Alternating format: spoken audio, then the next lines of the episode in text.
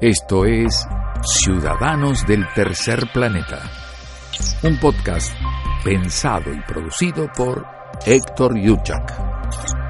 Episodio 25.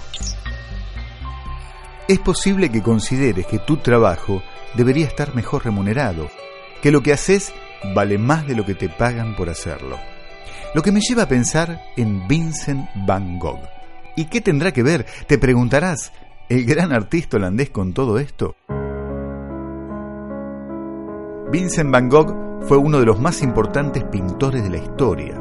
Sus obras valen oro, pero él nunca lo supo ni lo pudo disfrutar.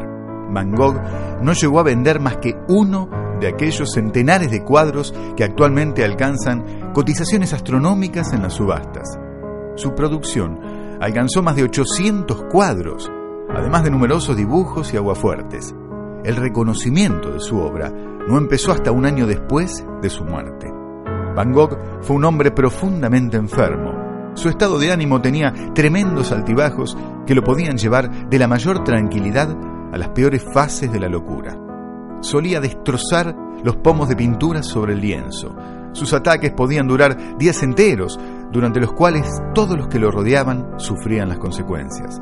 Así, se peleó con su amigo, el también célebre pintor francés Paul Gauguin, a quien trató de asesinar. El genial pintor holandés, nacido en el año 1853, es recordado por muchos más que por su arte, por el legendario corte que hizo de su oreja izquierda, que envió de obsequio a una prostituta a la que solía frecuentar. A raíz de esto, fue internado en un manicomio, en el que los pacientes no solían curarse y a veces ni siquiera llegaban a mejorar dicen que su espíritu se encontraba irremediablemente perturbado por una tristeza inconsolable.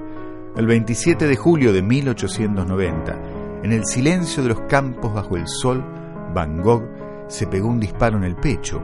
Murió dos días más tarde, sin haber cumplido los 37 años, prácticamente en la indigencia.